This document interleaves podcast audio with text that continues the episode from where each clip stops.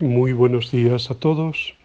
Hoy es domingo, es el día 20 de febrero y es el domingo séptimo del tiempo ordinario. Como todos los domingos recordamos que celebramos la Pascua, la resurrección del Señor y que tenemos que hacer todo lo posible por participar de la Eucaristía. La Eucaristía es, como dice el Concilio Vaticano II, fuente y culmen de la vida cristiana. Por tanto, no tenemos excusa y no debemos hacerlo solo por un mero cumplimiento, sino por el amor que le tenemos a Dios nuestro Padre, por el amor que debemos sentir de los hermanos, de la comunidad. En definitiva, se trata de eso tan coloquial, ¿no? Amor con amor se paga. Pues llenemos nuestro corazón de amor para estar con Dios y que la Eucaristía dominical nos llene de fuerza, de ánimo para toda la semana, para toda nuestra vida. El Evangelio de hoy es un Evangelio que podemos decir así eh, coloquialmente, se las trae, ¿no? Es Lucas 6, 27 al 38. Es la continuación del Evangelio que iniciamos el domingo pasado con las bienaventuranzas.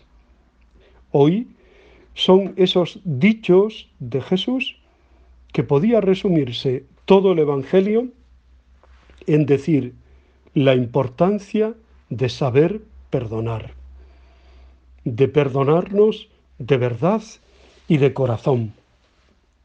No es fácil, porque generalmente el perdón exige que haya algo más que palabras y tiene que ser la actitud del corazón.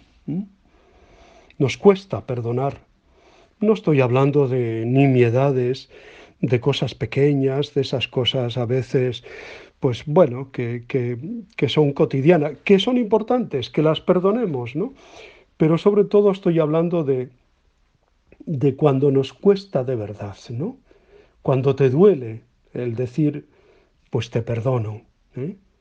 Y buscar el perdón y la paz. He de decir desde el primer momento que perdón y olvido no siempre van unidos. ¿Por qué? Porque el perdón es propiamente del corazón, mientras que el olvido es una particularidad, podemos decir, de la, de la memoria, ¿no? Y a veces, por mucho que retengamos y esfuerzo que hagamos, pues no se va. ¿eh? No hay que angustiarse por ello, no hay que angustiarse. Eh, no significa olvido siempre o querer esconder la ofensa hecha o recibida, sino renunciar a ser poseídos por esa fuerza destructiva que ha provocado el mal. ¿no? De hecho, el rencor, el odio, esos sentimientos, aunque no sean con estas palabras tan gruesas, ¿sabes para lo único que, que, sirven? Pues para arrugarte por dentro y por fuera. Se te arruga el corazón y se te arruga el rostro, ¿no? No sirve más que para eso. Por tanto, no contribuyas a, a ese arrugamiento hostil ¿no? de tu vida, sino todo lo contrario. Haz todo lo posible por el perdón, por la misericordia. Renuncia a ser poseído por la fuerza destructiva que ha provocado en ti el mal, la ofensa, ¿no? Piensa que el perdón es una actitud clave del ser cristiano, ¿no? Ser misericordiosos exige perdonar, como Dios es misericordioso con nosotros y nos ha perdonado y tantas veces. Solo así seremos hijos de Dios, porque ser hijo de Dios no es una cosa automática, como un sombrero que te cae encima, ¿no? Para ser hijo de Dios hay que parecerse a Dios. Como los hijos se parecen a, los padres, y no solo físicamente. No podemos ser infinitos, o sabios o poderosos como Dios, pero sí podemos ser misericordiosos como Dios. Eso sí que podemos serlo y debemos serlo, ¿no?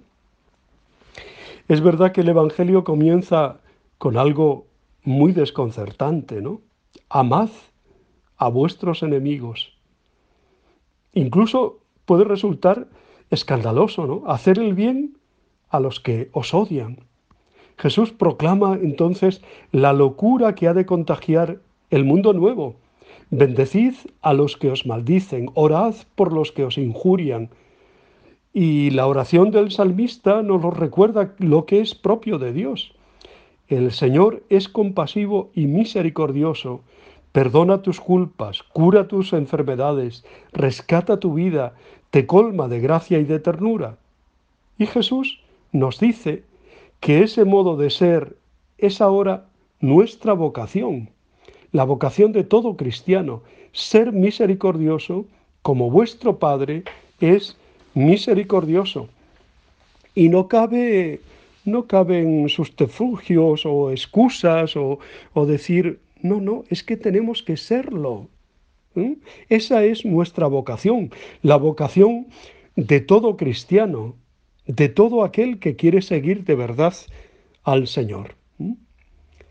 Es decir, en lugar de limitarnos a condenar, debemos abrir espacios y posibilidades para que los enemigos encuentren caminos de reconciliación y de conversión.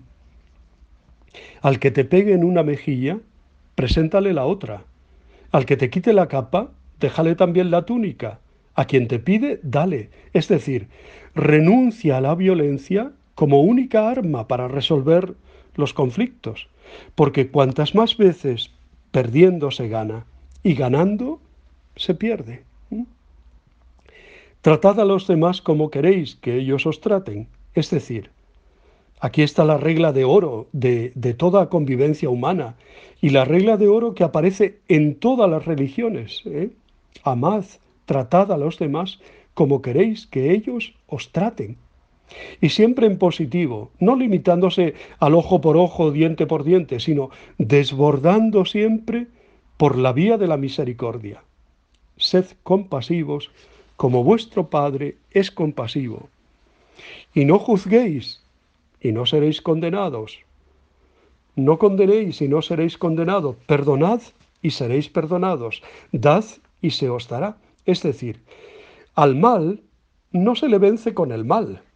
Cuando tú te metes en esa espiral, es que el otro me hizo, es que aquel me, me la debe, es que...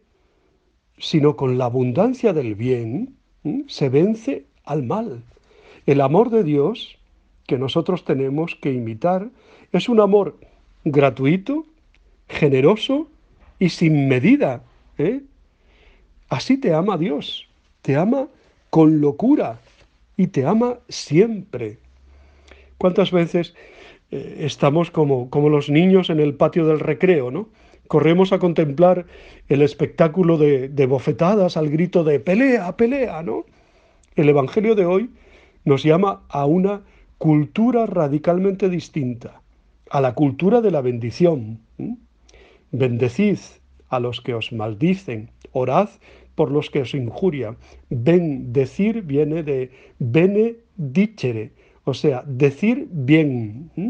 Presentar la otra mejilla puede no atraer a las masas, pero se convierte en la más radical respuesta al mal. Y es que no puede vencerse al mal con más mal, sino con bien, con bien. Si esto lo entendemos y si ponemos nuestra mejor cara y nuestra mejor actitud, tenemos mucho ganado. El odio, la venganza, la violencia, no pueden ser hoy los contravalores predominantes en nuestra convivencia, ¿no? Lo estamos viendo, bandas juveniles que sacan machetes, que, van por la espalda, gente que, se pelea y que incluso no tiene eh, eh, en su odio, es un rencor, es un rencor mm, enorme, ¿no? Desaforado. El odio provoca una inmadurez destructiva y la violencia engendra siempre violencia. La paz solo puede nacer del amor. Los cristianos tenemos que intentar ir por la vida haciendo del amor, amando como Dios nos ama, la norma y la guía de nuestra conducta. Que la Virgen Santísima nos ayude en este camino ¿eh? y seamos siempre personas de paz, de perdón, de misericordiosa. Feliz día para todos. Un abrazo muy fuerte.